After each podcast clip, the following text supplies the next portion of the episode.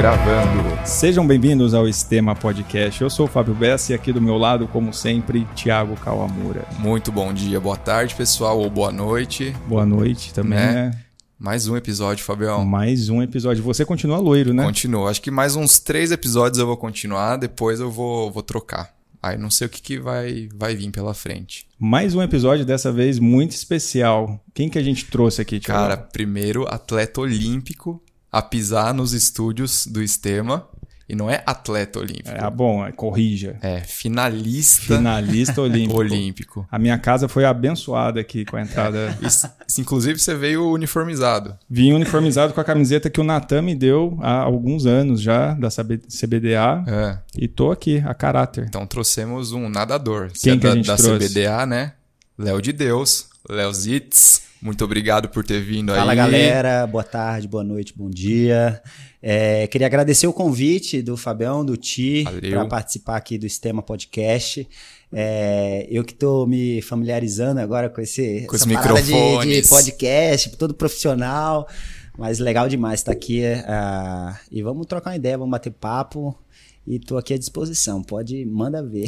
Show de bola. Bom demais. Leozitz, como que você iniciou a sua trajetória? E eu sei que você não é daqui de São Paulo, você permeou aí pelo Brasil várias coisas. Como é que começou desde pequeno? Você já nadava? Praticou outros esportes? Como foi isso? Cara, Ti, foi. Eu acho que foi o início como todos os pais, todos os, os atletas, eles começam, né? É, foi aquela história de meu pai e minha mãe. Ele, eu, sempre fui um garoto muito ativo na minha infância, né? E eu sempre gostei de praticar esporte, sempre fui muito competitivo em tudo que eu queria. Isso é, é uma das coisas que me favoreceu a fazer o esporte que eu faço, né?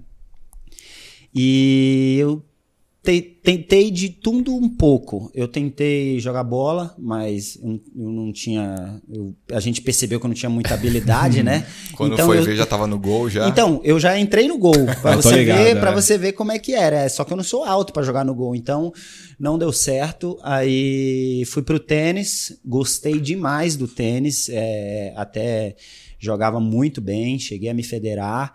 Mas com um aninho de jogando tênis, uh, eu sempre gostei muito de água, sempre gostei muito de piscina. E a minha mãe sempre nadava aos sábados, né? No clube onde a gente morava, na Vila Militar, que meu pai é militar. E aí eu falei, cara, começar a acompanhar minha mãe aos sábados, treinar, nadar com ela. Ela nadava 2 mil metros todo sábado. E eu fui lá, nadei 500 metros, aí fui jogar bola com a molecada. Aí no, no, outro final de semana nadei mil. Aí no outro final de semana nadei junto com ela. Aí no outro eu já nadei mais que ela. Falei, pô, mas tô gostando disso aqui. É, eu queria competir, queria uhum. disputar. Uhum. Você tinha quantos anos, Léo, nessa época? Na época eu tinha 10 anos. 10 anos. Ou seja, uh, não foi uma coisa tão é, é, eu não era tão jovem, né? Porque a maioria dos atletas, às vezes, os pais já colocam com 5, 6, 7 anos e já espera que o menino vai ser um uhum. Michael Phelps, um, um mega atleta, né? Então eu comecei aos 10 anos de idade, nadando com a minha mãe. Com 11 anos eu me federei. Falei, cara, eu quero competir, quero disputar, quero. Tava gostando, né? E, e aí foi. Só que foi uma coisa muito louca, porque eu comecei no Clube do Remo, lá em Belém do Pará, ou seja, estrutura zero. Mas é, eu sempre fui um garoto muito esforçado, né? Então eu sempre gostei de, de ir para o treino, sempre gostei de me dedicar.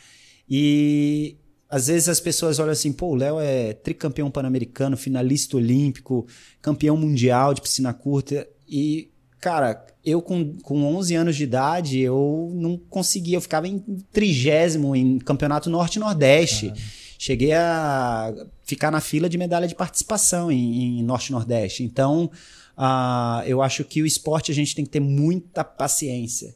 E às vezes é isso que acaba atrapalhando uh, toda essa jornada, uh, o imediatismo dos pais Puta, ou dos Isso é legal demais é. falar, cara. É porque... Isso. Então tem toda essa, essa questão de, cara, step by step, cada atleta tem o seu tempo, a sua fisiologia, de maturação, maturação. Tudo. Então acho que é, é dá tempo para o atleta se desenvolver, você investir nas, nas qualidades técnicas corretas, entendeu? Acho que não pular, não pular é, é, os, as etapas, né?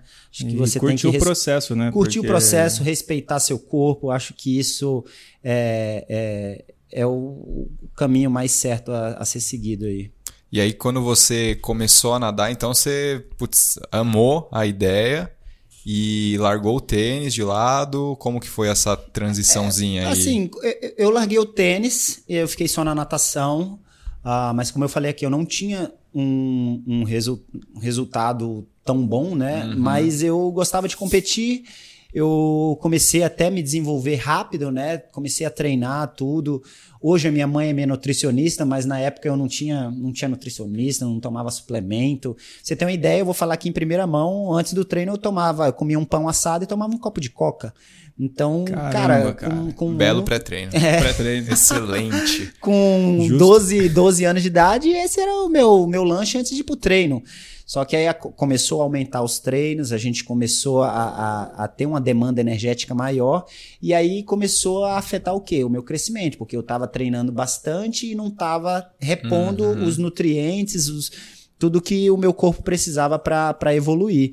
E aí eu comecei a procurar um médico, comecei a me cuidar na alimentação, o descanso. Aí foi onde eu comecei a evoluir de verdade. E meus pais viram um, um talvez um potencial uhum. de daquela, daquela brincadeira, daquela é, é, é, coisa leve se tornar algo sério, se tornar uma profissão. E aí você começou a se destacar assim nos campeonatos, tal, começou a rodar um pouco mais. Então, isso, eu comecei a nadar no, os norte nordeste no primeiro ano que eu ficava em vigésimo por ali eu comecei a ficar bronze, prata, então aquilo ia me motivando também. Claro. E sempre, é uma coisa que até foi falada aqui, sempre de uma maneira muito lúdica, sempre curtindo uhum. o processo. Eu acho que isso é muito importante para a gente não fritar o cérebro da criança, porque a criança tá ali, ela, cara, eu quero diversão, eu quero fazer amizade, eu quero curtir estar tá lá treinando, brincando, é, é, é, essa parada de, de competitividade. Então, acho que isso é um dos, desafios, dos, dos grandes desafios para os profe professores de educação física implantarem na criança. Você colocar a competitividade de uma maneira é, é, é lúdica e não de uma maneira séria, né, que vai fazer aquilo se tornar uma pressão a mais para o atleta, para a criança, né? E você agora, professor de educação é física, falar, é, educação física, sabe, né? É, eu fico imaginando, né, agora você deve também além com a cabeça de atleta, com toda essa, a bagagem, também com uma visão técnica do processo também, né? Sim. E você costuma ser procurado tipo por pais que para tirar dúvida assim, ah, já pô, colocando meu filho com 5, 6 anos e. Muito, bastante. A, a... Lá na Care o pessoal para direto, leva a perguntar, cara. Eu malhando lá no meio do intervalo. É. Ah. Mas ah, falando um pouquinho disso, depois que, que eu me formei né, em educação física, eu acho que ah, você, quando começa a fazer o esporte, você fica ali na. Você fica raso. Você fica na superfície da água. Aí quando você entra para o alto rendimento, você começa a afundar. Chega um momento que você chega no limite e aí você se começa a se especializar, estudar, ver um pouquinho mais de fisiologia, de anatomia, de biomecânica, todas essas matérias que estão na faculdade e elas te dão uma, uma abrangência do todo. Então você começa, você fica, é, é, metaforicamente falando, você fica mais fundo, você tem uma visão mais ampla de tudo que você está fazendo, de tudo que está acontecendo no seu corpo. Então eu lembro de quando eu estava nadando, eu tinha as aulas de fisiologia, eu sabia, cara, tá acontecendo isso uhum. com o meu corpo, pô, que legal. Você começa a se entender. Então a, a, a minha formação de, de educador físico foi muito legal para eu ter esse entendimento do todo, uhum. entendeu? Não só, ah, eu sei a parte técnica, eu sei a angulação do nada, eu sei a parte biomecânica, mas o todo, a parte de fisiologia, a parte do, da anatomia, o que está acontecendo. Como está acontecendo em então, você. Eu não né? sou muito bom de anatomia como o fisioterapeuta, que sabe o osso, o músculo certinho, mas, cara, você tinha uma noção melhor do que estava acontecendo com o seu corpo. E esse entendimento te dá uma autoconfiança muito boa de, do que, que você pode fazer, onde, até onde você pode chegar. Você acha que isso é um diferencial para os atletas, assim? Porque tem atleta que, cara, tá nem aí para que isso que tá acontecendo e por exemplo agora você entende isso ou não sei se antes da, da Cara, faculdade também já se então, interessava assim eu, eu vou ser bem sincero não, como não tem papas na língua aqui uhum. comigo uh, eu não me interessava uh, eu entrei na faculdade por ser mais um tipo eu, eu nunca gostei assim de, de estudar de ler mas eu sempre eu sempre me interessei de ser o meu melhor E meu pai, ele sempre falou, cara, é, uma coisa é o esporte, mas a educação ela tem que seguir junto. Independente de quem quer que você seja na vida, você tem que estudar, você tem que ser, se formar, ser alguém na vida, sabe, se dedicar. Não que tem um monte de cara que é bem sucedido que não fez uma faculdade, mas uh, no meu meio familiar eles falaram, cara, você, você tem que ser algo mais não só no esporte, mas também na educação. Aí eu falei, cara, pai, mas eu não sei nem o que, que eu quero fazer, o que, que eu vou estudar. Ele falou, cara, faz educação física, entende seu corpo, sabe? Se direciona para o seu, seu sua profissão. Você já é atleta, para você se tornar um professor, uhum. ou quem sabe um diretor de alguma coisa, você vai ter uma, uma visão mais ampla do todo. Aí eu falei, cara, beleza, pai, vamos fazer isso. E aí deu super certo e, e para mim tá sendo é, muito gostoso, até como profissional aqui falando, eu que já tô até dando treino, né?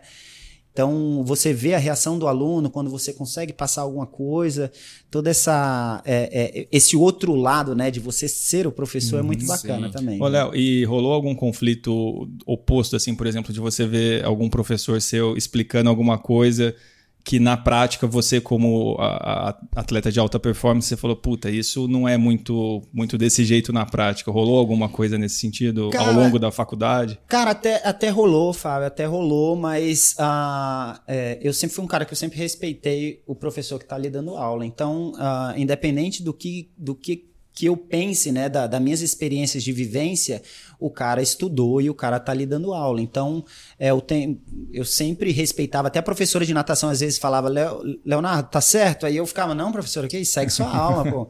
Eu tô aqui como aluno para aprender. Assim como todo mundo. Então, eu nunca gostei muito disso. De ficar ah, discutindo. É, então, eu absorvia sempre... ali. É, eu absorvia, entrava por um ouvido e saía pelo outro, as baboseiras que às vezes ah. eles falavam, né? E, e aí você veio para São Paulo depois? Como que foi essa. Cara, não, tive. É, é uma, é uma viagem, longa história. É uma então, longa você estava falando Norte e Nordeste campeonato. Você estava é, onde? Eu estava em Belém do Pará. Eu comecei a treinar no Clube do Remo, em Belém do Pará, com de 11 para 12 anos, na categoria Petis, né?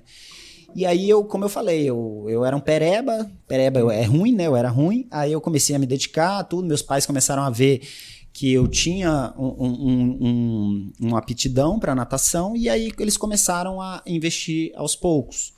E aí foi quando meu pai foi transferido de Belém, como meu, meu pai é militar, era é, militar aposentado, né? Ele foi transferido de Belém para Brasília. E em Brasília o, a, a, natação era um pouco mais forte na época. É, tinha atletas que foram para as Olimpíadas, até a própria Manuela Lírio, Jader Souza. E aí eu falei, cara, eu vou eu vou para essa equipe aqui e eu vou ter um desenvolvimento melhor. E aí foi onde é, é, eu, eu comecei a criar um pouquinho do que eu sou hoje, de, tanto da parte fisiológica de treinamento, quanto da parte de cabeça de atleta, né? De você participar de campeonatos brasileiros, de interfederativos. Então, meio que é, é, é esse crescimento aconteceu de uma maneira bem tranquila é, mas que eu estava sempre buscando o meu desenvolvimento. Tanto é que lá em Brasília eu, eu tive um desenvolvimento muito bom da minha parte física, fisiológica. E aí os grandes clubes, eu comecei a dar resultado e os grandes clubes ficam de olho, né? E aí foi quando eu recebi um convite para nadar no Minas Tênis Clube. E foi onde aí sim eu comecei a ver um horizonte de um profissionalismo maior, ou seja, com 17, com 17 anos de idade, 16 anos de idade eu fui para o Minas Tênis Clube, aí foi eu acho que um dos momentos mais difíceis da minha carreira, porque foi onde a família se separou, meu pai continuou trabalhando em Brasília, eu, minha mãe e minha irmã fomos trabalhar, fomos morar em Belo Horizonte, Horizonte. para eu nadar no Minas. Só que aí é tudo aquilo. Minha mãe trabalhava lá em Belém, foi para Brasília, parou de trabalhar. Brasília é uma cidade muito cara. E aí meu pai tinha que manter só com o trabalho dele a nossa casa em Brasília e a nossa casa em Belo Horizonte. Na época eu não ganhava dinheiro, eu uhum. ganhava bolsa atleta de 600 reais. Então, minha mãe sem trabalhar, minha irmã fazendo faculdade, fazendo inglês. Então, foi uma fase bem difícil, assim, da, da minha carreira, onde eu é, é, foi o momento que eu mais me senti pressionado, porque eu vi toda uma família Uh, é, o esforço ali, né? Eu acho que se mobilizando em prol da minha carreira. Então uhum. eu vi a uhum. minha mãe entrando. No, minha mãe é professora de história formada E eu vi minha mãe fazendo, entrando numa faculdade de nutrição para conseguir me auxiliar né, nessa parte nutricional, que ela viu que é, era uma das coisas que eu, que eu mais precisava ali no momento. E eu vi a minha irmã fazendo uma faculdade de jornalismo também para trabalhar na área de marketing ali, de, de, de comunicação e cuidar da, da minha Cara, imagem. Que interessante. Então eu falei, cara, uma família toda se mobilizando, a minha avó mandando dinheiro pra gente, para Uhum. ajudar as viagens, né? Treinamento em altitude, meu pai fazendo empréstimo para que eu pudesse competir fora. E isso tudo nas costas de uma criança, uma adolescente de 16, anos. E aí você olha uma família toda se mobilizando, todo mundo contando moedinha, e eu olhava pra mim e eu falava: eu não posso dar errado. Eu não posso dar errado. Eu não posso desistir. Então acho que foi um- um- uma pressão muito grande, mas que eu acho que com a criação dos meus pais eu consegui lidar super bem, de uma maneira positiva. Hoje eu sinto que é, é, a pressão foi muito grande. A- até a, a- a minha, a minha a idade de até eu me tornar um adulto, é, eu sempre senti muito esse, esse peso de, cara, eu não posso dar errado, eu tenho que chegar nos Jogos Olímpicos, sabe? É, eu tenho que dar certo. E, cara, hoje olhando para tudo que eu construí dentro do esporte, eu falo assim, caramba, deu certo. É. Deu certo. Você soube lidar com a pressão, né? Usar a pressão no, a seu favor ali, né? Pra... Isso. E aí eu fui me desenvolvendo no Minas, saí do Minas Tênis Clube. E você já tinha as suas provas alvo, assim? Você já... É. Já, já tinha, eu já, aí eu me desenvolvi bastante, né? Eu, eu treinei com o Thiago Pereira, eu comecei a ver os atletas olímpicos, cheguei a treinar com a Joana Maranhão, o Gabriel Mangabeira. Então, super atletas assim que eu olhava assim, eu falei, caramba, Que eu, legal. o cara, um moleque que saiu lá de Belém do Pará, gordinho, cheio de celulite, tá aqui treinando com um monte de cara olímpico, o Rodrigo Castro também. E agora eu tô aqui, meu. Eu cheguei tão perto. E aí o pessoal fala, pô, mas não teve momentos que você pensou em desistir? Aí eu falo, claro, todo mundo passa por momentos difíceis. Eu, com 15 anos de idade, eu via todo mundo saindo pra namorar, todo mundo bebendo, todo mundo curtindo, e eu tendo que dormir pra acordar de madrugada pra treinar. Então é lógico que na cabeça de um adolescente, ah, ah, você olha, você olha para para o que você tem, né, irmão? Você fala assim, cara, tá todo mundo curtindo, todo mundo feliz, curtindo, não sei o quê, baladinha, namoradinha, e eu aqui, cabação, deitado pra dormir nove horas, que amanhã eu acordo quatro horas pra cair na água. Então, acho que uma das coisas que a natação, que o esporte ah, individual, porque a natação é um esporte individual, mas é um dos esportes mais coletivos que existe, porque você trabalha com um monte de gente a favor do seu, é, é, é, em prol do seu resultado. Então, ah, eu, eu aprendi com, com a natação eh, que a natação ela te ensina a amadurecer muito cedo, porque você tem que fazer escolhas muito cedo da, da, daquilo que você quer, daquilo que você almeja. Eu acho que não só a natação, mas quando você eh, quer alguma coisa, você tem que olhar e falar assim, cara, eu vou trabalhar para isso. Então, quanto antes você tiver certeza do que você quer, do seu sonho, do que você quer realizar, cara, melhor vai ser. E se você ficar naquela, ai, não sei o que eu vou fazer, ai, não sei, aí dá 17, 18, 19, 20 anos. Então, o esporte me ensinou isso. O que, que você quer? Eu quero ir para uma, eu quero ir para uma Olimpíada, eu quero disputar uma medalha olímpica. Eu quero ser um dos melhores do mundo. Entendeu? Então, desde os 15 anos eu já tinha isso. E aí, quando é, eu comecei a ser campeão brasileiro, ter os resultados positivos, e aí cheguei num momento na fase da minha vida que ah, eu treinei pra caramba, treinei pra caramba um ano lá e. E aí eu cheguei na competição principal do ano, eu nadei mal pra caramba, piorei todos os meus tempos. Caramba. E aí foi quando eu olhei pra trás e eu falei assim, meu, tô abdicando da minha infância, da minha adolescência em prol de um sonho que eu não sei se vai dar certo. É tipo assim, cara, eu não é, é muito distante, é a mesma coisa de chegar uma criança assim, não, você é medalhista olímpico. Você olha pra um moleque de 12 anos, você dá risada. Você fala, cara, mas dá pra você sair daqui pra ser um medalhista. Tem um- uma estrada aí, tipo, você tem que dar três voltas ao mundo andando. Então eu eu eu olhava Deve ter passado uma porrada de coisa na então, cabeça aí, nesse e momento. passa e passa, só Pô, que aí você e- aí você chega em casa e você vê sua mãe e seu pai conversando, pô, será que a gente tá fazendo a coisa certa pro seu filho, com o nosso filho? Aí você olha a escola, você não tá tirando notas boas. Aí você fala, cara, não tô conseguindo fazer nenhuma coisa boa nem outra. Então, tipo, sabe, aí, aí quando as pessoas à sua volta começam a se perguntar se aquilo vai ser, é bom para você, aí eu já acendeu a, a, a, luz vermelha ali. Eu fiquei, caramba, meu. E aí?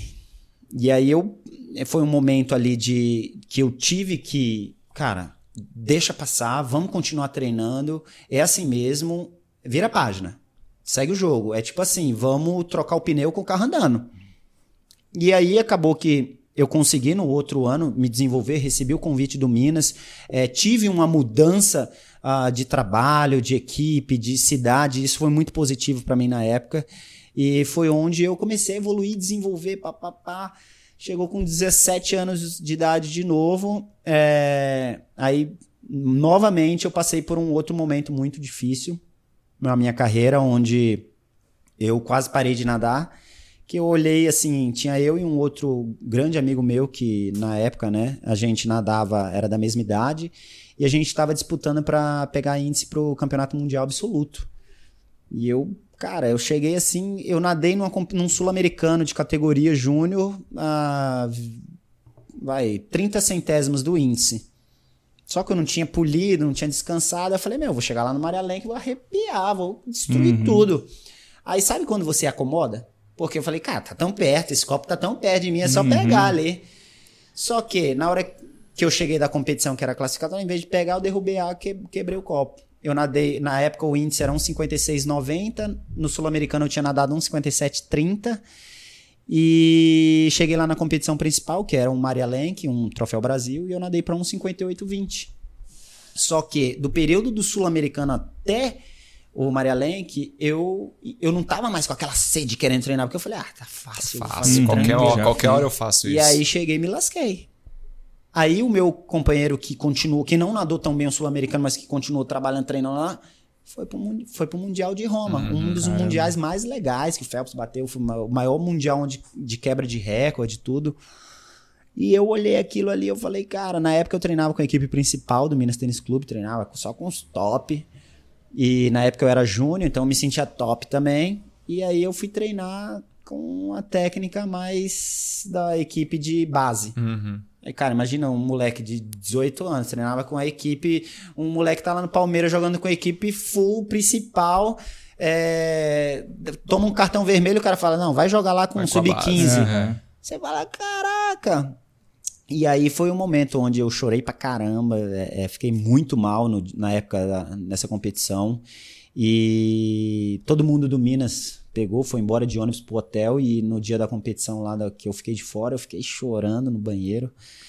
E quando eu saí, já tinha apagado as luzes, tudo, e só tava meu pai e minha mãe me esperando ali. Então, é, aquela cena para mim de tinha o segurança também tava me esperando, né? tava, tipo, vamos, meu filho. E aí aquela cena foi muito forte para mim, porque quando tudo dá errado, a família tá do seu lado. Ah, é. E que sempre, sempre foi tá, né? o meu, sempre eles eles sempre foram os meus pilares, né? Então minha mãe e meu pai estavam lá me esperando, bora filho. É tão foda que, cara, você lembra os tempos, né? Você uhum. falou 58, não sei qual. Lembro, cara, é um isso marcou a minha carreira, porque muito, quando né? todo mundo voltou de, de busão, eu voltei de carro com meu pai e com minha mãe, que a minha a minha sensação era de, cara, eu, eu queria parar. Eu queria parar porque eu tinha é, é, dedicado a, a, minha adolescência inteira naquilo e, e eu comecei a ver que o buraco era muito mais embaixo. Era muito difícil, cara. É muito difícil chegar na Olimpíada, é muito difícil chegar no, numa final olímpica, numa medalha.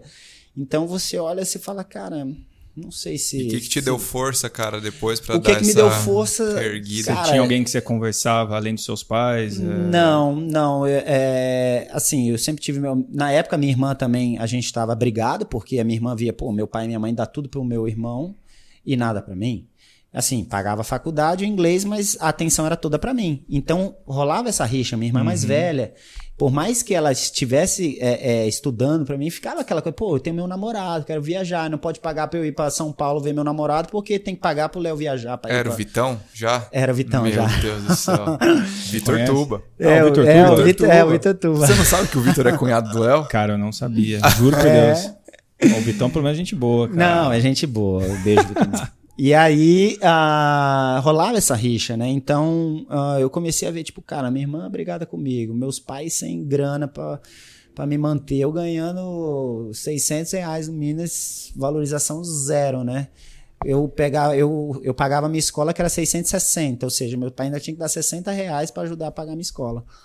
E aí eu falei assim, meu, não. Aí eu fiquei dois dias, eu fiquei dois dias mal, assim, eu lembro que eu fechava, eu ficava duas horas no banheiro, escutando música é, triste, e eu falei, cara, Aí eu comecei a olhar para tudo que eu tinha vivido no esporte até lá, desde os meus 11, 12 anos até os 18. E eu falei assim, não, eu não posso, eu não posso ir para trás. Eu, eu cheguei tão longe. Aquele menininho de Belém chegou a disputar uma prova de brasileiro para ir para um mundial absoluto. Cara, não, eu vou conseguir. Eu não posso. E todo mundo à minha volta é muito louco isso, porque se você é o chefe de uma equipe, você é o espelho dela. É tipo assim, se eu sou o técnico, se eu tô cara, energizado, eu tô querendo, eu tô, vamos fazer, vamos fazer. O espelho, o, o técnico é espelho do time. Todo mundo se motiva, todo uhum. mundo, vamos, vamos ganhar, vamos ganhar. Agora, se o comandante do time chega e fala, não, tá... gente, pô, vamos lá jogar, né? Tá, a, gente tá, a gente precisa fazer três gols no segundo tempo. É, tá, é, é difícil. Aí, meu irmão, o time todo fica de bola murcha. Uhum. Então eu comecei a olhar para cá, eu falei, caraca, meu, quer saber de uma coisa? Quem é o comandante do negócio? Quem, quem que pula na piscina e nada? Sou eu. Uhum. Então eu que tenho que motivar todo o em o volta. Uhum. Todo mundo que trabalha comigo. Eu falei, cara, peguei a, a, a técnica da base, falei, meu irmão, você é a melhor técnica do mundo. Treinei, uhum. peguei ela, o meu fisioterapeuta na época. É, descia para pegar tempo meu. Eu falava, não, você é o melhor físico, vamos lá, não sei o quê. E os caras treinando pro Mundial de Roma lá, separado, eu treinando em horário diferentes, eu ia dobrar sozinho, porque o pessoal de base não tinha dobra. E eu lá dedicado, acabava o treino. Não sei se vocês já viram a escadaria do Minas Tênis. Eu ia lá, ficava subindo, descia, porque eu falei assim, cara, eu não sou alto, eu não sou forte. Eu, então eu preciso ser o mais técnico possível e eu preciso ter o melhor condicionamento físico possível. Então eu fui e ralei sozinho. Chegava domingo de manhã, acordava, pulava corda, prrr, ia correr lá no, no parque do lado do, do, do Minas Tênis Clube. Ah, ficava correndo lá. Dava uma hora, voltava. Ferrado.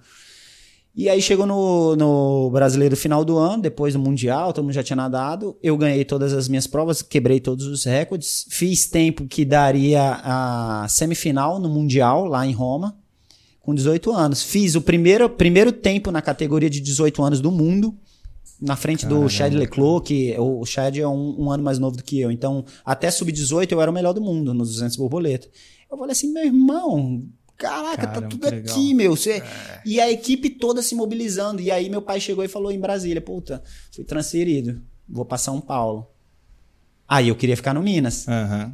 E aí foi onde a família toda foi para São Paulo e é onde eu, eu Caramba, e aí? Meu pai falou: você tem duas escolhas. Você fica no Minas, aí o Minas me valorizou tudo de salário, ou você uhum. vai pro Pinheiros. É, você vai pro Pinheiros recebendo menos, mas você vai com sua família. Eu não pensei duas vezes, falei, eu vou com a minha família. Sempre tiveram ali, sempre legal. foram meu, meu, meu pilar. E aí eu fui pro Pinheiros, nadei no Pinheiros dois meses, recebi o convite do Albertinho uh, ah, para fazer parte do Pro 16, do treinar 16. com César Cielo, com o Nicolas Santos. É, sabe quando a parada começa? Uhum. Uh, você vê aquela tempestade e começa a clarear, você vê um sol assim, você fala: Caraca, eu tô, eu tô indo pro lugar certo. Aí o Flamengo, na época, a Patrícia Morim era presidente, falou: vou dar um boom na natação. Contratou todo mundo, esse moleque novo aí, Kevin, vamos. Aí eu já entrei junto no barco, na asa dos caras. E durante o Pro 16 todo, uh, isso é uma coisa muito legal de você treinar com seus ídolos. Uh, se você aproveita isso, você tem tudo para evoluir e crescer. Ou seja, o tempo todo eu ficava olhando, pô, como é que o Nicolas faz? Como é que o Cezão faz? Como é que é o mindset do Cielo uhum. durante o treino, durante a competição? Sugava ali. Eu sugava de uma maneira é, é, positiva para mim, sem dar, tipo, quietinho, Sim, porque claro. eu era eu era o pirralho que tava treinando Mas com as que, estrelas. Aprender, né? E... e eu, e eu aprendi os caras sempre me dão, pô, Leozinho, faz assim, assado, não sei o que, não sei o que lá. Até que chegou um momento que o Pro 16 terminou, o, a equipe do Flamengo deu. É, a Patrícia saiu, tudo, e meio que um foi. foi o pessoal meio que foi se separando, né? Do Pro 16, o Pro 16 terminou. Só que aí foi um momento da minha carreira que eu falei assim, meu irmão, eu voei o tempo todo na asa deles, na ala, né? Que a gente hum. fala. Eu voei o tempo todo ali embaixo da asa do, dos caras top. Tá na hora de eu voar sozinho, voar solo. fum, fu- voei. Foi quando eu fui pro Corinthians. Foi onde eu dei um boom, treinei com, com o Carlos Mateus. Tive excelentes resultados. Fui finalista de campeonato mundial. Fui vice-campeão Baita clube, É. diga-se de passagem. Pan Pacífico. Pan Pacífico. E já com, com o Pro 16 eu consegui fazer o índice para a Olimpíada em 2012, ou seja, fui para a Olimpíada em 2012. Aí quando fui para o Corinthians, fui para a Olimpíada novamente em 2016. Ah, e aí depois do Corinthians foi onde ah, eu comecei, aí eu já era mais velho, comecei a ver, cara, eu preciso de um trabalho mais técnico, preciso ter uma vida mais tranquila, porque na época eu morava na Zona Sul, ia pra Zona Leste todo dia, ou seja, era um- havia um desgaste ali, né? E eu já também não era mais tão novinho assim. Aí foi onde eu tô desde 2017 no Unisanta, né? Agora fechei o contrato mais uma vez até Paris 2024. Boa, teremos Opa, Paris, É, hein? teremos Opa, mais uma, opa. mais um Léo de Deus aí, vamos, vamos tentar. E comecei a trabalhar com o Felipe Domingues, que hoje é o head coach da seleção brasileira de natação. E, cara, continuei, fui campeão pan-americano, tricampeão pan-americano, quebrei recorde. É, agora em Tóquio, ano passado, fui finalista olímpico, que é, gente, é, Sensacional. é muito difícil. É, eu, eu digo assim porque eu participei de três Jogos Olímpicos e eu vejo assim, em 2012 eu fui 21 primeiro. E eu, eu tinha 20, 22 anos de idade. Eu fui 21 primeiro. 22, não, 21. No, no Rio de Janeiro eu tava no auge, 26 anos de idade, tava, não, 25 anos de idade, tava no auge, estourando, fisiologia ali, o moleque, pá, Em casa. Uhum. em casa, a torcida, fui 13 terceiro lugar.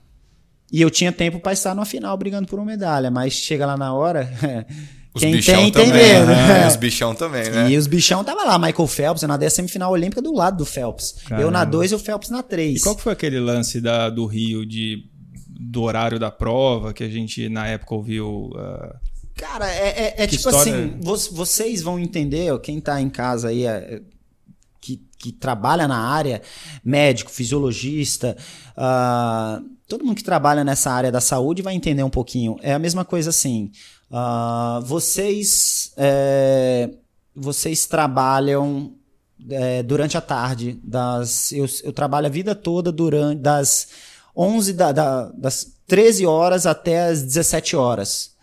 Eu trabalho lá fazendo com meus pacientes, tudo. E aí fala assim, beleza, agora você vai trabalhar das 3 da manhã às 6 da manhã. Você fala, ah, cara, eu- mas pô, vou estar com sono, vou estar vou tá apagado. Não, ah, você tem três meses para definir isso. Aí você fala assim, tá, beleza, tem três meses. Tem tempo. Ah, ah, Cara, a fisiologia, o cara, eu pego rápido. Tem tempo, três meses. Aí você vai lá na, na onde você trabalha. Não, eu posso começar a treinar aqui, a atender das, das três às sete? Não, Não, não. gente vai fechar aqui. não. Você Como tá assim doido? você vai vir à Você noite quer aí? treinar da madru das três da manhã até as seis aqui? Não, é, tá fechada a clínica. Você tem das 13 às 17. Não, mas, mas eu vou atender das, das três da manhã às seis. Meu irmão, o problema é seu. E foi isso que aconteceu lá. É, é, levando um pouquinho para Aham. a realidade de vocês. A gente teve, ah, a gente tinha uma Olimpíada no nosso país, com a nossa alimentação, com a nossa torcida, com o nosso clima, mas não no nosso horário. com um horário diferente. Ou seja, é uma merda. É muito melhor você eu, eu fazer igual a gente foi para o Japão. Muito melhor. Porque não adianta nada a gente ter uma Olimpíada no nosso país. com- olha o resultado da, da- da natação em 2016. Foi muito ruim. Foi muito ruim. E aí, o, o- Comitê Olímpico, todo mundo, eles tentaram fazer, só que, meu, eles arrumaram, não, a gente arruma a piscina pra vocês, só que a piscina ela abria às 8 horas da noite ela fechava às 10. A gente tinha duas horas pra treinar, das 8 às 10. Só que eu nadei a semifinal olímpica do lado do Michael Phelps às 11h52 da noite. Ou seja, 1 hora e 52 depois. 1 hora e 52 é tipo assim, Ti, você gosta de jogar bola? Eu gosto. Joga bola às 8 da noite e joga bola meia-noite. Tem uma diferença gritante no horário. não. Tanto é que eu chegava no hotel, 11h52 eu já tava assim. E nesse dia você tinha que Não. estar no seu auge, no Eu seu tinha que estar melhor. no meu- Aí o que que aconteceu? Chegou lá na hora do mundial, na- da, da Olímpia do Rio, eu falei, cara, o que- o que que o atleta faz? Taquei cafeína pro corpo. Tacou cafeína, o que que au- aumentou? Aumentou o ciclo de braçada. Comecei a patinar, não pegou mais água. Porque o corpo não tá acostumado. É tipo, cara, é- é, você tá querendo fazer força, não- não- você não tá acostumado a isso, entendeu? Então, eu acho que foi um erro de logística. é, e, e eu, eu falando aqui, eu, eu fico até assim, porque na época eu fui chamado de, cara, de amarelão. Porque eu tinha o tempo pra estar brigando numa medalha e eu escutei cara falando assim, meu, você amarelou. Aí, aí a gente pega um ar, né? Aí a gente espera uma estrela nadar que tem um renome. Aí eu esperei o Thiago nadar, o Zorinha. O Zorinha nadou, entrou com um dos melhores lá no 200 medley, tinha tudo pra fazer um, uma. Ele podia piorar dois segundos que ele era medalha de bronze. Uhum. Só que a prova do 200 medley foi a última. Nossa. Ou seja, foi meio meia-noite e lá vai fumaça. Ele nadou, ficou em sétimo. Sétimo, eu acho. eu Acho que foi sétimo, sexto, sei lá. Aí eu cheguei e falei assim: bom, e agora? Com o resultado, o, vai me falar que o Thiago amarelou também? Pô, o cara é medalhista olímpico, meu. E aí? Ah, não, a gente tem que rever mesmo. Foi um erro. Aí eu falei: é, foi um erro que durou quatro anos. Quatro anos. Foram quatro anos da minha vida pra chegar a três meses e ter um erro desse. Ai, não, mas em Tóquio a gente vai. é, Em Tóquio. Ainda bem que eu Mais fui pra quatro Tóquio. anos. Mais quatro anos. Então, a, a- e em Tóquio, cara, foi. eu- tanto o Comitê Olímpico quanto a, a Confederação tava de parabéns, porque a gente teve tudo. A gente teve aclimatação já no Japão, a gente teve um time de, de fisioterapia. Não faltou nada pra gente. A gente teve comida brasileira, sabe? Na aclimatação, tudo. Não faltou nada. A gente teve tudo. E a gente teve um excelente. Tanto é que foi recorde de medalha do, do, do Brasil. Foi a melhor Olim- Jogos Olímpicos. Entendeu? Eu, eu sei que teve o skate, teve o surf, mas, cara, é regras do jogo. A gente foi o melhor Brasil na história dos Jogos Olímpicos. Então, a. A gente, vê, a gente vê toda essa evolução. E aí, eu, me- voltando para o meu eu como atleta, eu olho assim: caramba, em 2012 eu tinha 21 anos, eu fui é, 21. Em 2016 eu tinha 25 anos, eu fui 13. Pô, e eu com 30 anos fiz o melhor tempo da minha vida e fui sexto. Tipo assim, Caramba. teoricamente era numa prova de 200. Ou seja, a gente começa a contrariar e quando eu tenho um espelho que treina do meu lado, como o Que Nicolas divide seu Santos, com O que Nicolas, foi né? Tricampeão mundial com 41 anos, eu falo assim, meu irmão, tá Cara. tudo aqui, tá tudo aqui. Ou seja, você tem que respeitar seu Sim. corpo, você tem que respeitar tudo que você consegue dar o seu Então, isso que eu ia melhor. perguntar, como é que você vê assim, que, ir para um quarto ciclo né, de, de, de Olimpíadas, né? Você, você, você usa referências, por exemplo, acho que o Phelps teve quatro ciclos Uhum. também. é, acho que o Gustavo Borges também teve quatro ciclos. Sim, teve... a gente teve o Rogério Romero com cinco Olimpíadas. E Então, Fábio, eu, eu olho isso como um desafio, porque você é, é uma das coisas que eu gosto até de me gabar um pouquinho. a constância. A constância dos resultados. Se você pegar desde 2009 até agora, pega quantas provas de 200 borboleta eu perdi em 11 anos? Uma. Ou seja, são 11 anos consecutivos eu ali. Primeiro, primeiro, primeiro. Aí tive uma lesão, perdi, tudo bem. Mas em 11 anos eu perdi uma vez o 200 borboleta no Brasil. Em 11 anos, se você pegar o ranking mundial, cara, eu tô entre os top 15 nesses 11 anos no ranking mundial. Ou seja, você vê uma constância nos resultados, só que isso tudo está atrelado à consciência de eu, eu sei que vai ser um desafio 2020. Eu não, não vou mentir para você chegar "Ah, eu vou lá chegar destruindo. Cara, é um desafio, sabe por quê? Porque eu fiz 31 anos de idade e eu tô sentindo muito mais dificuldade. Eu fiquei duas semanas parado, eu tô sentindo muito mais dificuldade em voltar do que o que eu tinha antes. Antes, com 26 anos de idade, eu voltava na segunda semana, eu já tava rindo, brincando, que é saindo, não sei o quê. Tava 100% já. Agora eu tô sentindo muito mais dificuldade. Então, uma das coisas que o próprio Nicolas, ele falou, Leozinho, seguinte, você vai nadar mais um ciclo, então uma das coisas que você tem que aprender é respeitar o seu corpo e o seu tempo. o alto rendimento. Ou seja, você vai ter que dormir mais cedo, você vai ter que se alimentar melhor, você vai ter que ser mais regrado. E eu tô vendo isso. Antes eu ia dormir meia-noite, meia-noite vinte, quando era mais novo. Acordava brincando seis horas para treinar. Na época que eu era no Corinthians, eu ia dormir meia-noite e meia jogando LOL sabe? Comia 10 esfirras de, de queijo, no outro dia eu tava lá arrepiando. Então, hoje em dia, eu tenho que ter uma dieta muito mais balanceada, eu tenho que ter um descanso diferenciado, eu tenho que ter um trabalho de fisioterapia para me dar o quê? Proteção articular, para eu conseguir puxar ferro na academia, conseguir é, é, tracionar dentro d'água sem me lesionar, entendeu? Então tem todos esses cuidados que eles se tornam obstáculos, mas que se eu tô disposto a ir até Paris, eu vou ter que comprar essa briga, entendeu? Então é uhum. isso que eu tô uhum. fazendo. Legal demais. E, e cara, vamos agora para as partes boas, né? De, de falar. Toma aí, se prepara. Quero que partes boas. Não, eu quero saber, cara. Thiago como, da resenha. Como que é, porra, a Olimpíada, tá com a galera, é, tá com a equipe, né? Putz, como que, que é essa troca durante a, as Olimpíadas, né? Cara, Jogos Olímpicos uh, é, é como se fosse o planeta todo no, numa mesma festa. Então, o atleta ele pode uh, total se fechar e fazer aquilo que ele trabalhou quatro anos para fazer, como ele pode se perder em um dia. Ou seja, uh, a gente vê muito isso em Jogos Olímpicos. Puta, minha primeira Olimpíada, chego lá, eu quero ver tudo. Eu quero andar a vila inteira, eu quero ver todas as lojas, eu quero ver tudo que tem, eu quero ver todos os esportes. Meu irmão, você foi lá para fazer uma coisa: nadar e dar o seu melhor e buscar uma medalha para o seu país. Nada mais. Você fez isso? Aí, meu irmão, aí você vai pra buraqueira, uhum. que era o que acontecia antes. O pessoal acabava de, de fazer as coisas e ia pra buraqueira e era aquela, aquele fuzuê. Só que hoje em dia, acabam as provas, você vaza. para não acontecer isso, porque tem gente que vai competir ainda.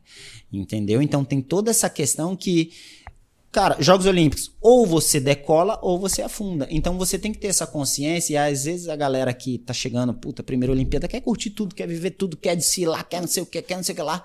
E acaba o quê? Esquecendo que você trabalhou 4, 5, 10 anos para o sonho da sua vida de chegar lá e acaba é, é, é, é esvaindo pelos seus dedos. Só que aí é que tá. Tem atletas e atletas. Tem o atleta que quer ir para a Olimpíada, tem o atleta que quer disputar uma medalha olímpica. São dois tipos diferentes. Chegar a sentir, ah, qual, cara, meu objetivo da minha vida é ser um atleta olímpico. Cara, o objetivo da minha vida é disputar uma medalha, é ser um medalhista. E esse é o meu objetivo. Então, são duas coisas. Quando você chega a conquista seu objetivo, o que, que você quer? Cara, eu quero curtir, eu sou um atleta olímpico. Cara, eu cheguei na competição mais difícil do, da galáxia para eu disputar. Entendeu? E tem aquele cara que pensa. Já cheguei. Assim, uhum. Não, eu, eu, não, esse é o cara que, puta, eu quero disputar uma Olimpíada, eu quero curtir, eu quero viver a vibe, eu quero. Uh! E tem o cara que, meu, eu quero ser o cara. Eu quero vestir, a, eu quero ver a bandeira do meu país, tocar o hino, eu chorar, o, a, minha, a nação toda torcer para mim, que foi o que eu senti em Tóquio. Independente uhum. da gente não ter tido torcida, cara, eu me classifiquei com o segundo tempo pra final e eu sentia, eu andava pro café da manhã, todo mundo, cara, Brasil, uhum. Brasil, vamos, Leozinho, vamos. Cara, que eu nem sabia que Miguel, o pessoal conhecia. Sabe? Então isso vai dando um nervosinho, mas, cara, eu. Quando, 30 anos de idade, já vivi um monte de experiência dentro do esporte, você consegue é, é, sentir aquele. Cara, eu, eu, eu estava onde eu sempre quis estar. Eu estava disputando uma medalha olímpica. Eu tinha uma conversa sábado com meu pai. De meu pai chegou, meu pai chegou e falou assim: "Caramba, filho, se você parar e olhar para trás, você a gente conquistou uma, você disputou uma medalha olímpica, você estava lá, na, você brigou, você representou o seu país numa disputa de uma medalha olímpica. Você ficou em sexto, só três sobem no pódio dos oito. Cara, de, aí depende do jeito e da maneira que você quer olhar o seu resultado. Você Sim. pode olhar o seu resultado e falar, puta, que merda, sexto, lixo. Como você pode olhar, caraca, eu disputei uma final, uma olímpica, final olímpica, eu fui sexto, eu, eu demorei uh, 20 anos de carreira para estar tá onde eu tô. 20 anos é uma vida, meu. 20 anos para estar tá aqui. E eu vivi isso, eu disputei o Brasil, cara, todo mundo torceu. Meu, e se motivar com isso. Eu fui sexto. E em Paris eu vou buscar ser ainda mais. Eu vou, e é isso que vai é, é, te alimentando, que vai te fomentando. Sabe? É você olhar uma criança e falar: Caraca, Léo de Deus, quero ser igual a você. Você recebeu uma mensagem tipo: Puta, você é meu ídolo. Você... E isso vai, vai te, te dando, te alimentando. Vai te alimentando. Cara, de você querer ser melhor, de você querer dar o seu melhor, de você querer continuar fazendo esporte. Eu acho que isso é o mais legal, entendeu? Então, é, é, eu estou nessa fase da minha carreira. Eu sei que vai ser um obstáculo chegar em Paris na melhor forma e brigar por uma medalha olímpica, porque eu sei o quão difícil é chegar numa final e disputar uma medalha. Então, eu, eu falei isso para mim mesmo. Eu estou disposto a passar por tudo isso de novo e me dedicar ainda mais, porque se eu não realizei ainda o meu sonho de ser um medalhista olímpico, pelo menos eu vou trabalhar ainda mais para estar tá lá. E, e, hoje eu coloquei tipo o meu diploma também na, na parede da minha casa e eu olho sempre aquele diploma de finalista olímpico, sexto do mundo, que a gente vê o Brasil assim. O Brasil sempre foi uma prova na natação de, cara, a gente, é lógico que a gente teve o Ricardo Prado nos 400 medley, mas a gente sempre foi um país de provas de velocidade. velocidade com o Gustavo né? Borges, com o Fernando Scherer, com o César Cielo. É, e a gente nunca teve, tanto é que o meu sexto lugar foi a melhor colocação na história de Jogos Olímpicos de um brasileiro nos 200 metros borboleta. Então, querendo ou não, eu já fiz história, sabe? Sim, então, é, é, essas coisas que eu tenho que, que pegar para me motivar, para eu conseguir entregar cada vez mais uh, um melhor Léo de Deus dentro das piscinas. Boa. Ô, Léo, e um negócio assim meio é, bem pessoal, assim, quando você bateu o, o, segundo tempo na semifinal, o que, que você sentiu? Falou, cara, vai dar. Como que é essa sensação? A todo momento você achou que ia dar e dar, eu digo, a medalha. Sim, claro sim. que o sexto, cara, já é sim, excelente, mas pô, a medalha é a cerejinha, né? Como é. que é essa sensação pro, pro atleta? Cara, uh, foi, um, foi muito louco, porque uh, você começa a olhar assim, cara, da Raceta ficou de fora da final. Meu, o, o, ele é campeão mundial, ele é vice-campeão mundial. Aí você olha, pô, o Pote ficou fora da final. Pô, o fulano de tal ficou fora da final. Pô, eu fiquei na frente do Frederico Burdiço, do Thomas Kenderes, que é medalhista olímpico. É, é, caraca, meu irmão. Eu fiquei uhum. na frente do Charles Leclerc, que é campeão olímpico. Digo, caraca, meu irmão. Aí você começa a pensar nessa parada, assim. Começa a dar aquele friozinho na barriga, mas aquele friozinho na barriga de tipo, meu irmão, tô eu aqui, tô no né? jogo. Tô né? quer, quer me ferrar, vai ter que me beijar na boca. É tipo Caralho. isso, entendeu? Então dá essa, é, essa. Isso é muito louco, cara. Você disputar uma medalha olímpica ali, os você e mais sete caboclos, um olhando pra cara do outro. Meu, isso é uma sensação única que eu vou levar pro resto da minha vida. E.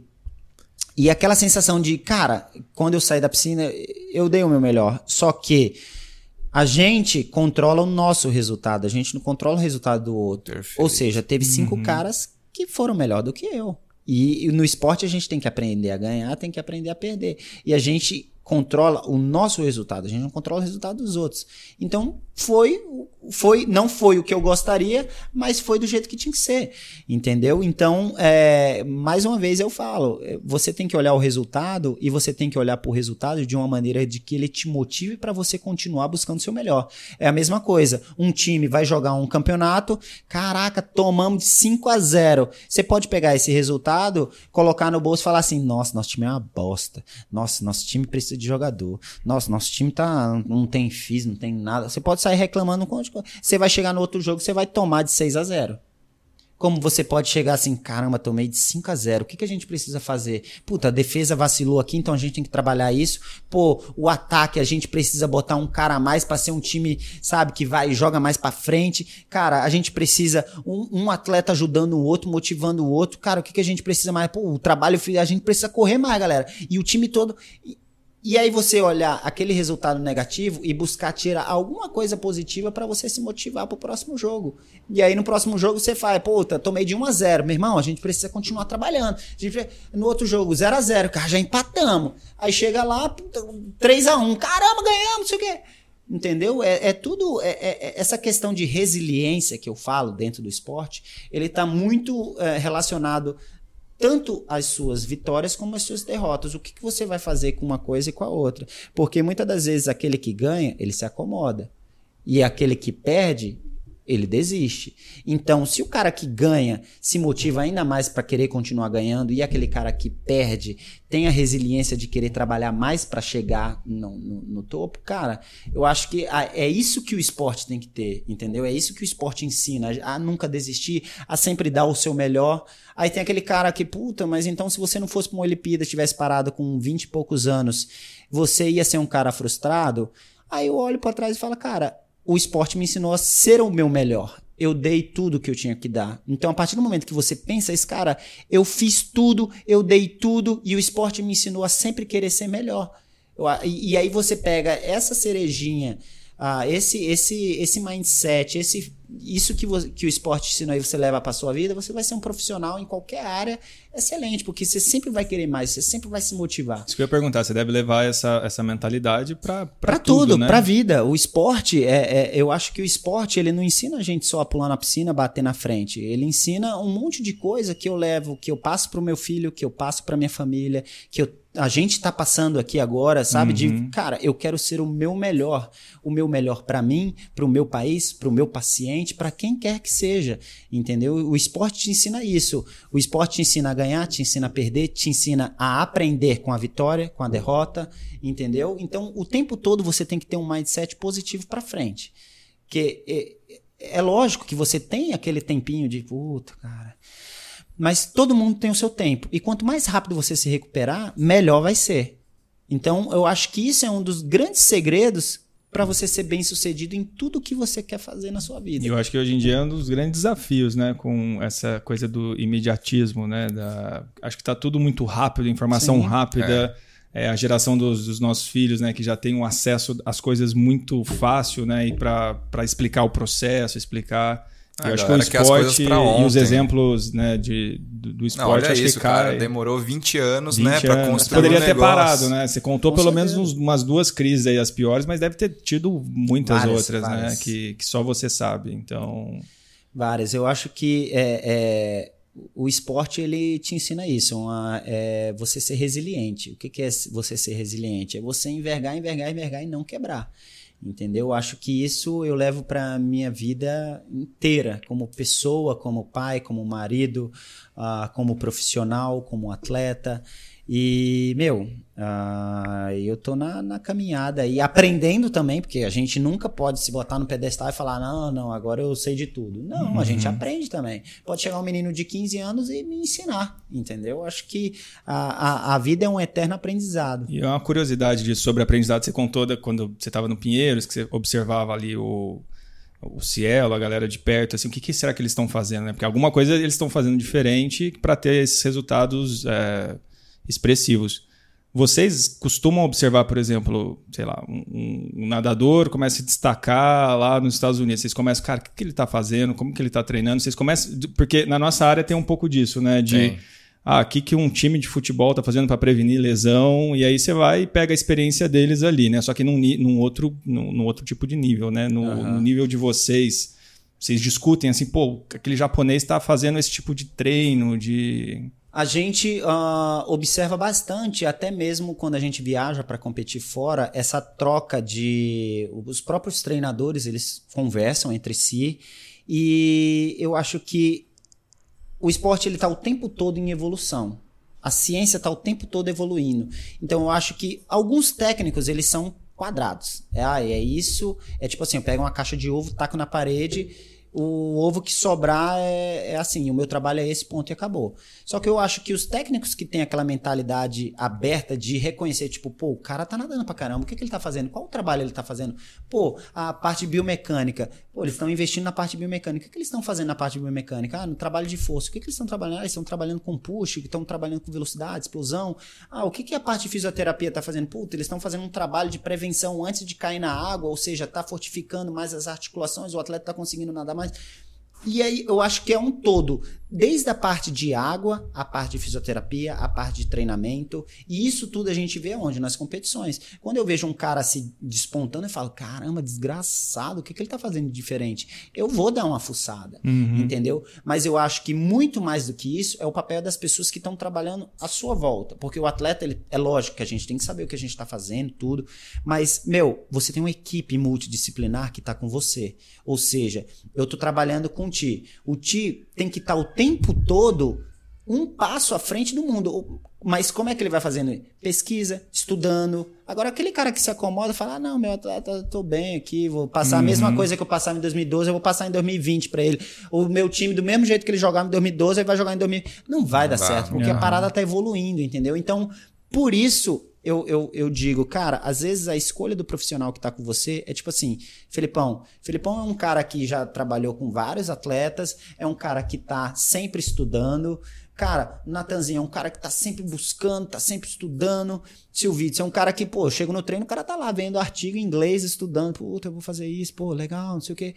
Então, você tem que ter uma equipe que queira tanto quanto você. Uhum. Então acho que isso é muito legal. Você sempre ter. Por isso que eu falo assim, quando você vai ter um time e, e, e o time todo olha pra você, ele se motiva. Por isso que eu falei aqui no começo, eu sou o comandante, eu tenho que ser o espelho. Se todo mundo vê eu querendo, eu treinando, eu não faltando, eu chegando no horário, eu pedindo mais, eu querendo baixar o intervalo, pô, meu técnico vai falar, cara, eu quero dar o melhor pro meu atleta. Meu físico, eu quero ser o melhor pro meu atleta. Meu preparador físico, eu quero ser o melhor. Minha, minha nutricionista, cara, eu quero que meu atleta tenha o melhor corpo pra dar o melhor resultado. A minha coach mental, cara, eu quero que o cara chegue lá com a mente blindada e faça o que ele treinou pra fazer.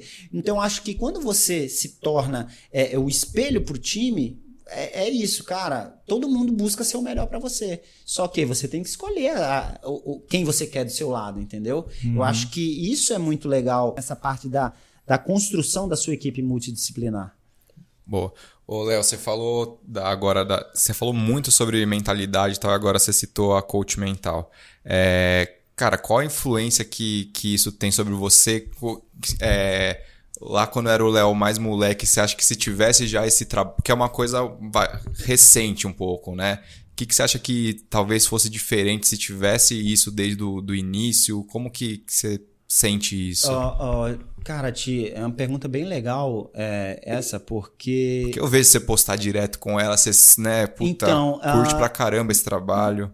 Eu vou ser bem sincero, eu nunca acreditei no trabalho mental. Eu sempre achei que o atleta bom é o cara é foda mesmo, vai lá e faz. Ainda mais eu que é um esporte individual, né? Então eu sempre pensei assim, meu, não preciso de ninguém dando pitaco. É tipo assim, tio, você já nadou uma final olímpica? Então como Não, é que eu você só nadei final da, da Copa Físio mesmo. Então, aí Como você, é que você aí- vai dar uma opinião aqui? É. Aí é tipo assim, como é que você vai dar uma opinião do que é estar lá se você nunca esteve? Aí você vai chegar e vai falar assim, cara, é a mesma coisa, chegar um jogador de futebol e falar assim, ah, eu, por que, que você, você tá falando pra mim fazer isso se você nunca fez isso? Cara, mas eu estudei, eu me preparei, eu sei o que acontece, eu me preparei pra isso, entendeu? É, é aí a gente vai na parte teórica e na parte prática, entendeu? E aí quando você tem a humildade de reconhecer isso, que foi o que eu tive há dois anos atrás, porque até dois anos atrás eu, eu, eu tinha a mesma mentalidade, meu, o cara tem que ser, tem que apanhar e tem que, entendeu? Carniceiro, carroceiro e não tem essa. E aí, quando eu tive a humildade de reconhecer que eu precisava é, é, blindar minha mente, deixar minha mente a, a mais esperta, o, o, a consciência do que a mente pode fazer, não só na competição, mas durante o treinamento, porque a gente nada mais é do que o que a gente treina. Então não adianta eu chegar, não, antes da competição eu vou pegar meu psicólogo, eu vou pegar minha coach, vou ficar lá. "Ah, ah, ah". Não, ela tem que estar, assim como o técnico, assim como o físio, assim como o preparador físico, assim como o tempo todo no treinamento. Pô, vamos trabalhar o seu cérebro, vamos fazer o exercício tal, para você ter mais atenção, para você ter mais foco. Aí eu pensava, tipo, mas onde é que eu vou usar isso, meu irmão? Quando você está treinando, você começa a cansar, glicogênio caindo, se começa a travar, não sei o quê. Aí o que que acontece? Você começa a andar errado. Aí a, a, a coach mental ela te ajuda a você botar o foco não no cansaço, não no, na, na sua fadiga, mas sim no que você tem que fazer. Puta, eu tenho que manter o cotovelo alto, eu não posso deixar abrir, eu não tô fazendo tempo, mas eu tenho que nadar certo. Entendeu? Então, isso foi uma das coisas que me ajudou bastante. Mas para acontecer, para eu aceitar esse trabalho, para eu tanto é para eu aceitar o, o trabalho do, do, dos outros psicólogos que passaram na minha vida e que me ajudaram, mas não tanto quanto a minha coach, a Lari, uh, foi esse reconhecimento e humildade de que, cara, eu preciso da sua ajuda, eu preciso do seu trabalho. O que você tem para me oferecer é, é, é muito positivo para o que eu tenho para fazer. Entendeu? Então acho que essa humildade, você saber escutar, de você saber reconhecer que aquilo é uma coisa boa para você, é a mesma coisa. Se você não acreditar no trabalho que você está fazendo, você nunca vai dar certo. É a mesma coisa de você estar. Tá, passa, o cara chega lá todo estourado com, com romper o, LC, o LCA lá. Aí você chega lá e você passa um exercício, mas você fala assim, puta, meu. Nem sei se esse negócio aí vai dar certo. O, o cara é gordinho, tá nem aí. O cara. Entendeu? Meu, se você não acredita no que você tá fazendo, é melhor nem fazer. Nem faz, né? Nem faz, nem entendeu? Então eu acho que você tem que acreditar no trabalho que você está fazendo o tempo todo. Por isso que eu vejo muito atleta, ah, eu mudei de técnico, eu fui pro técnico tal, mas eu queria que o técnico tal fosse igual o técnico que eu dei resultado, fulano de tal. E aí o cara treina, o cara faz tudo, mas o cara em momento nenhum tá acreditando no trabalho do, do cara que tá ali em cima pegando tempo. O cara em momento nenhum tá, tá acreditando no trabalho do preparador físico que montou, será? Ah, tá muito fraco. Ah, esse treino é um treininho fuleiro, meu. Puta, eu pegava muito mais peso, eu fazia muito mais força. Tudo errado, entendeu? Então, é, é, é o reconhecimento de você acreditar no trabalho do profissional que você escolheu para estar tá contigo na, uhum. no processo, na caminhada, entendeu? Pô, legal. É, você respondeu agora sobre a parte mental com, com ti. Uma curiosidade, assim, por exemplo, quando a gente fala em técnica, você falou de biomecânica, desse trabalho de técnica, né? A gente está falando de um, de um alto nível, né? Que é, é muito detalhezinho, é... Como é que você enxerga isso, assim? Você, você sempre vê que tem algo que você consegue ajustar, tirar? Como é que é num nível uh, de alto rendimento, eles encaram isso de técnica? Assim, ah, eu sempre tenho que melhorar ali um encaixe. É, eu, eu sempre penso assim, cara, esporte que lida com tempo, tipo atletismo, natação, que é tipo assim, cara, você não tá competindo contra o cara do lado, você tá competindo contra o relógio, porque o relógio não para, só para quando você bate na, na, na parede. Então, isso sempre foi uma, da, uma das máximas que meu pai me passou. Meu irmão, você, o seu objetivo é ganhar do relógio. Você tem que ser o seu melhor, tem que ser o mais rápido possível. E, e eu sempre. Cara, é, aí a gente vai já para saindo um pouquinho da caixinha, a gente já vai mais para a área física da parada. Tipo, cara, hidrodinâmica. A gente tem que estar tá o mais alinhado possível para a gente ter o menor área de arrasto. Então, para isso, você tem que ter o melhor posicionamento dentro d'água. Então, isso a gente está falando de ângulo, de quantos graus a abraçada vai entrar, como eu vou puxar, a minha respiração, como é que eu vou executar. Então, é tipo assim é tipo um carro de Fórmula 1. Eu vou apertar um pouquinho esse parafuso, eu vou fazer isso. Então, é, é, é, eu acho que, assim, eu acho não, eu penso que os esportes que lidam com tempo, você tem que estar tá o tempo todo é, é, é movimentando o seu corpo para você ser o mais rápido naquela, naquela distância. Como que você vai fazer isso? Você vai ter um biomecânico que vai, cara, sua mão tá aqui, a, a linha tantos graus para baixo, seu cotovelo, a hora da puxada, a respiração. Então acho que é um trabalho muito minucioso, porque a gente lida com centésimos, uhum. entendeu? Pô, 60 centésimos eu não peguei uma medalha no Olimpíada, ou seja, 20 anos, 60 centésimos. Tipo, 60 centésimos já passou aqui desde a hora que eu falei cara, 60 é muito louco, centésimos. 60 centésimos, tudo, tudo... É, então é tipo assim, meu, uh, é, é, é são esportes que são é, muito difíceis, assim, que eu digo, de, tipo, cara, eles são muito maus, né, com, com um atleta, tipo, cara, às vezes uma chegada você perdeu, entendeu? Você fez uma chegada errada, você respirou, você perdeu, entendeu? Não é aquele, pô, o futebol que, às vezes, não desmerecendo, mas às vezes o futebol, o vôlei, que você pode contar com o erro do cara, você pode, sabe, você saca, às vezes você é, sacou errado, mas a bola entrou, tipo, caraca, deu certo entendeu? E mesmo assim, até nesses esportes, cara, tem o chute melhor, o é, posicionamento. Um drible, alguma um coisa drible, que faz. Só que você não tá competindo contra o tempo, você tá competindo contra o cara do lado, entendeu? Top. Então é, é, é mais ou menos isso. Animal. Ô, ô Léo, duas perguntas já. É, primeiro, um pouco assim, como de- também em relação às Olimpíadas. Uhum. É, às vezes rola um negócio meio fã, como que é ver os. Acho que você deve ter encontrado uns caras que você admira pra caralho, como que é ver esses caras. É, então, falando assim, eu, eu, eu. Teve um dia lá que eu almocei do lado do Djokovic. Eu ficava assim, ó. e todo mundo fazendo fila pra tirar foto com ele. No primeiro dia que ele chegou na vila lá, foi um. Foi um auê, né? Tanto é que ele falou: caraca, meu, não consigo andar. Entendeu? E aí rola aquele fair play de tipo, não, pô, o cara tá. Primeira Só competição. que eu fiquei assim, caraca, Novak Djokovic tá almoçando do meu lado. cara, é muito legal. Isso até a primeira vez que eu vi o Michael Phelps. Aham. Tipo, sabe, eu, eu ficava assim, tipo, meu Phelps. Fala onde eu tô, né? Eu Onde só eu tinha visto em TV ou em vídeo do YouTube. Olha o Cara, tamanho dava do até homem. Vontade de tocar no cara, assim. E o cara querendo me destruir, né? Tipo, o cara ia nadar contra, contra mim no 200 borboleta. A gente tava lá no balizamento, mas eu assim. Ah, meu, que legal. Entendeu? Mas isso quando eu era mais novo. Tanto Sim. é que, com o passar dos anos, você olha pra ele e você fala assim: meu irmão, eu quero te destruir, pai. Tô nem aí pra você. A mesma coisa do moleque do sub-18 e jogar e, caraca, olhar o Ronaldinho. Você, caraca, o Ronaldo, o Cristiano Ronaldo, você. Entendeu? Então Sim. tem que ter. é, eu acho que é uma evolução, né? Você vai, você vai evoluindo. Então, ah, é lógico que rola essa tietagem, né?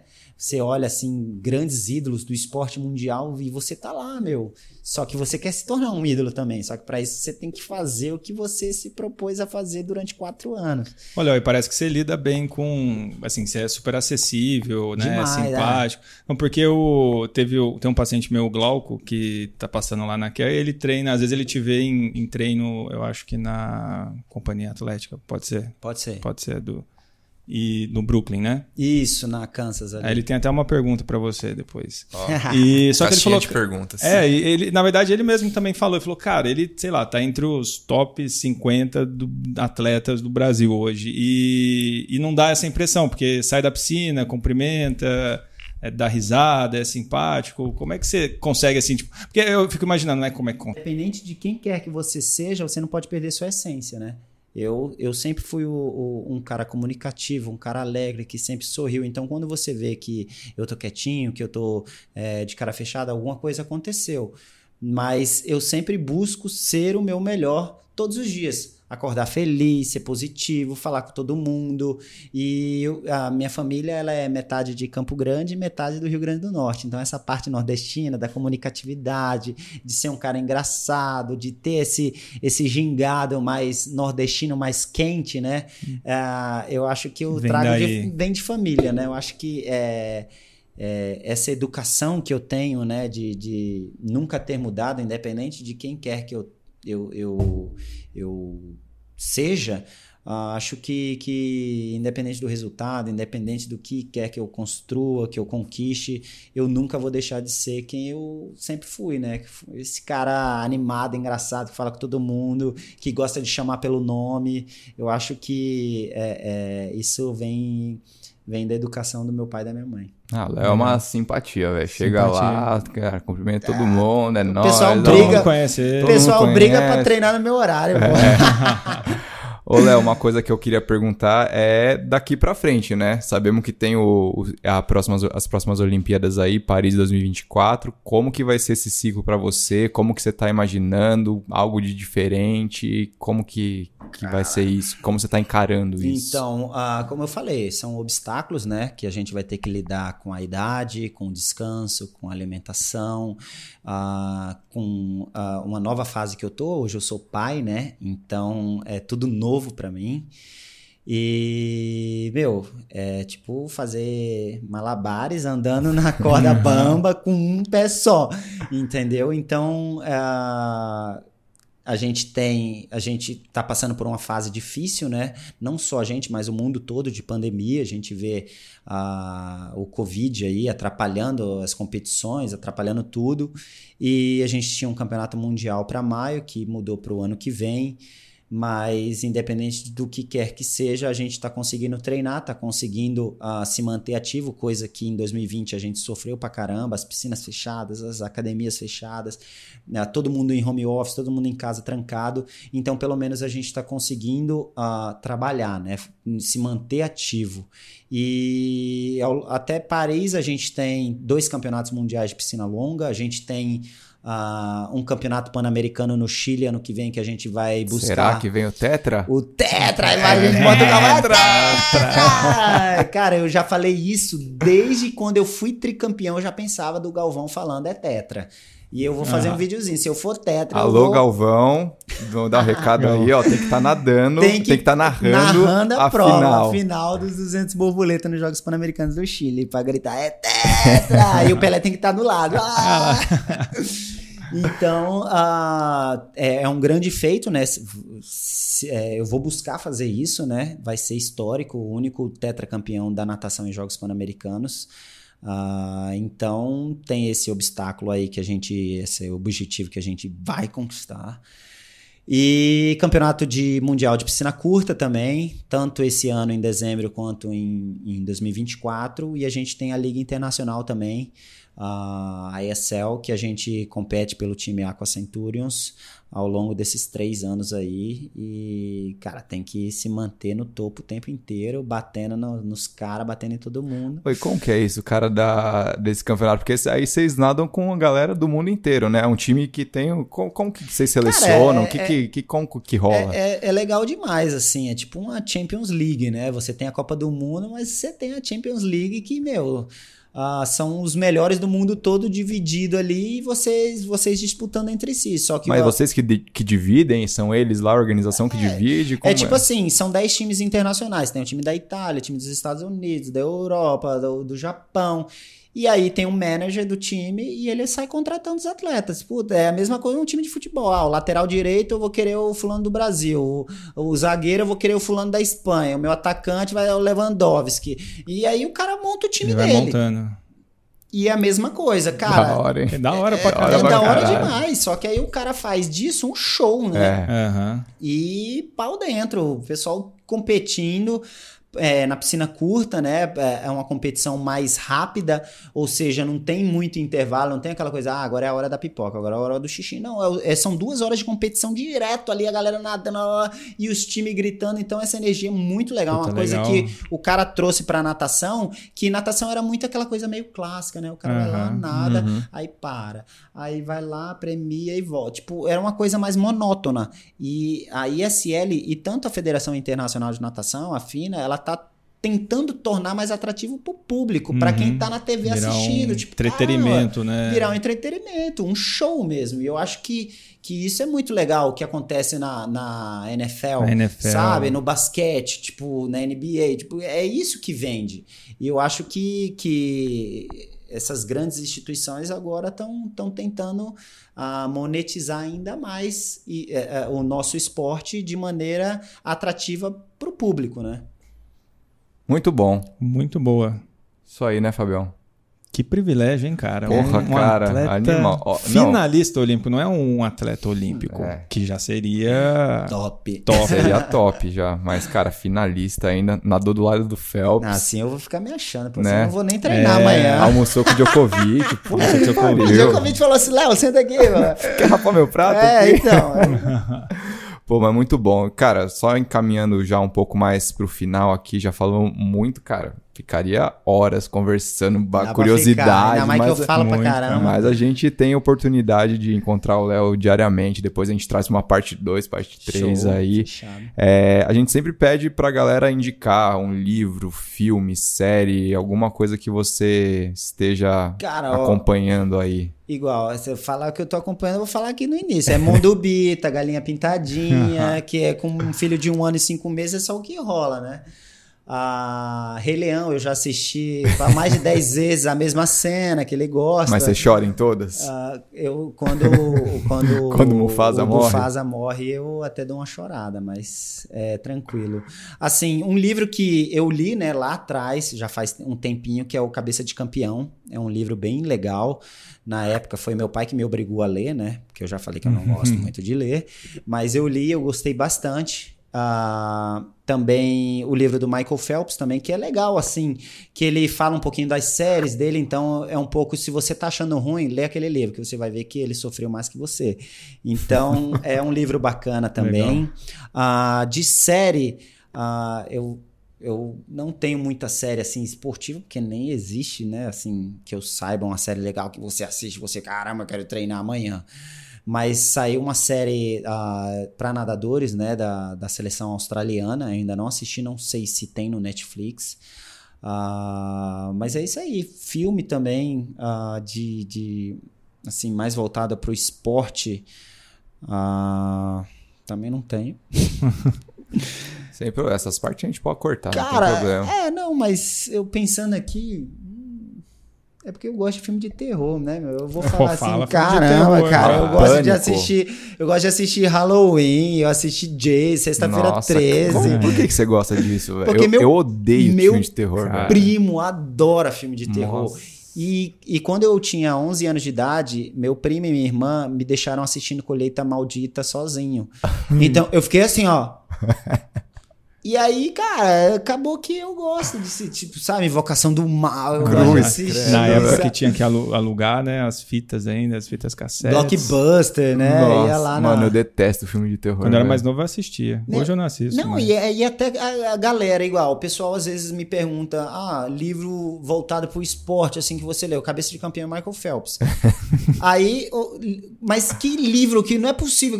Cara, tá bom, você quer que eu te fale o que eu li? Eu li os cinco livros do Percy Jackson, O Ladrão de Raios. Li todos, amei, porque eu gosto de mitologia grega, então tem todo um, um negócio por trás ali, uma fantasia. Eu gosto de, de livro que te faça igual. Eu li Harry Potter, o, o, o primeiro, Harry Potter e a Pedra Filosofal. Só que quando eu terminei o primeiro livro, já tinha saído o filme 3. Eu falei, ah, meu irmão, eu vou assistir Assistiu o filme, filme, pô, é. vou ficar lendo aqui. Claro, muito mais paus. prático. E, e aí é isso, entendeu? Tipo, eu sempre gostei, tipo, de, de- dessa questão de mitologia, de grego, acho que por causa da, dessa parada de Olimpíada, Atenas, sabe? Gladiador é um filme que, meu, eu já assisti pra mais de 10 vezes Gladiador e eu falo, caramba, eu sou um... Tanto é que meu time é o Aqua Centurions, né? Cara, a gente é...